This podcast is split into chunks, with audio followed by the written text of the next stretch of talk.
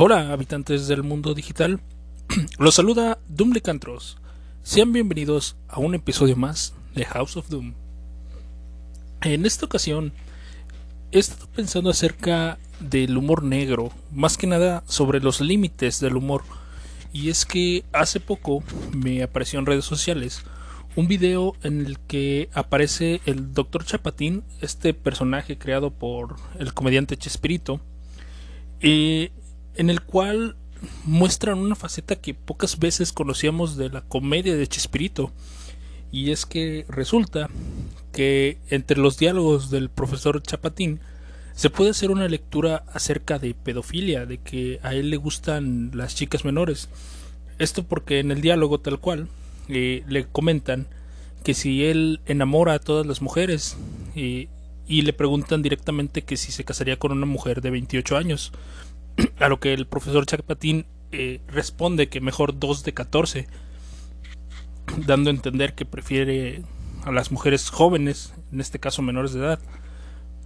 Y he visto muchos chistes de humor negro, eh, realmente es algo que, que yo también disfruto, pero siempre he marcado yo un límite acerca de qué cosas son sobre las que podemos bromear o, o sobre a qué hacerle chistes. Digo, al final de cuentas, eh, siempre he dicho que cuando alguien se burla de ti, pues tienes que tener por lo menos la posibilidad de defenderte, ¿no?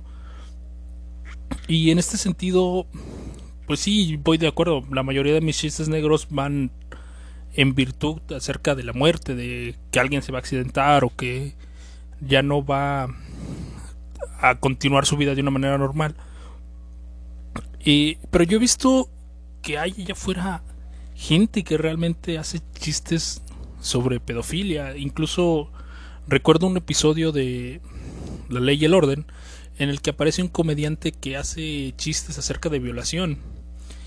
Y si bien entiendo que el punto del humor negro es lograr incomodar a la audiencia, el sí, te reíste de esto, pero te estás riendo de algo que no es correcto. Entonces, ¿hasta qué punto podríamos tener esta limitación? Y digo, lo relevante de ese video es que todos tenemos a Chespirito como un, un autor de, bueno, un comediante de humor blanco de humor, si se puede decir, bobo, pero también haciendo otro análisis a su serie más popular, El Chavo del Ocho, vemos que mucha de esa comedia es comedia sobre la violencia, sobre adultos golpeando a niños, niños peleándose entre ellos, o provocando accidentes en los que los propios personajes salen lesionados. claro, está el ejemplo en el que el señor Barriga eh, termina aplastando a don Ramón y este queda pegado como calcomanía en el piso. Digo, en sí es un chiste tonto, pero no deja de ser un chiste acerca de, de la obesidad del señor Barriga y de cómo dejaría a una persona si te cae encima alguien de su magnitud física. Y realmente, pues vuelvo a lo mismo, ¿qué tanto podemos ofendernos o qué tanto deberíamos ofendernos por este tipo de chistes?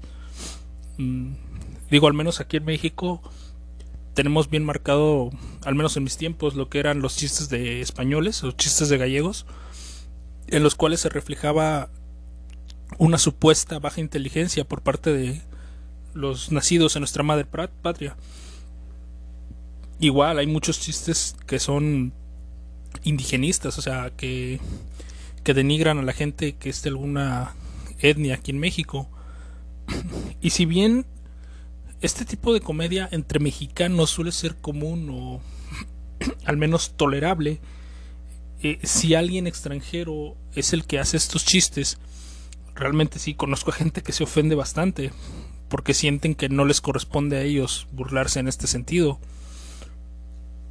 Realmente, si podemos hacer un, un análisis de la comedia de estos tiempos, podemos ver que incluso la corrección política ha tenido sus efectos en la misma comedia, ya que hace algunos años los chistes sobre homosexuales pues seguían siendo muy vigentes y actualmente por todo este lobby LGBT y todas las manifestaciones y derechos por los que están luchando, eh, sí ha mermado la... Bueno, no mermado, más bien ha cambiado la perspectiva que se tiene del mundo. Al final estas cosas pues sí terminan afectando el hecho de que se manifiesten, el hecho de que busquen los espacios para tener un foro para poder hablar de las cosas que quieren, pues sí ha hecho mella o ha hecho un cambio en la sociedad, por lo menos en el sentido de del humor. Y claro que siguen habiendo autores de humor negro. tenemos el caso de Franco Escamilla, que, él mismo lo dice, o sea, que es una es un humorista que hace muchos chistes de humor negro. Y al final de cuentas, yo sigo escuchando chistes sobre feministas, sobre feministas, eh, sigo escuchando chistes sobre gente mutilada o con alguna discapacidad. Vuelvo a lo mismo, ¿qué tanto deberíamos ofendernos? ¿Qué tanto deberíamos de cambiar nuestras formas de hacer humor? La verdad es que no creo que el humor negro deje de existir. Simplemente, como siempre lo ha sido, será algo más de nicho, algo más para las personas que busquen específicamente ese tipo de humor. a lo mejor no todos les agrada, no todos están dispuestos a escuchar ese tipo de cosas, pero para los que sí, siempre habrá alguien eh, que siga haciendo este tipo de chistes. Y al final de cuentas no se trata solamente de incomodar a la gente, sino de hacerles pensar, hacerles ver a través de un chiste que este tipo de cosas siguen existiendo y están allá afuera y que a veces suelen ser más comunes de lo que pensamos. Digo, no es un secreto que existen personas que sienten este tipo de, de no sé cómo llamarlo, de atracción por los menores de edad.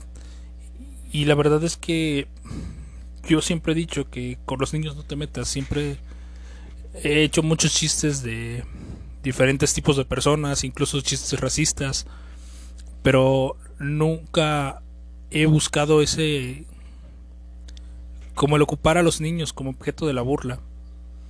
Realmente creo que ah, no necesariamente por el hecho de ser padre tengo esta visión, ya que siempre lo he tenido. Creo que en mi manera de ver las cosas, los niños son la cosa más pura que hay en la tierra y pues sí está difícil este tipo de situaciones.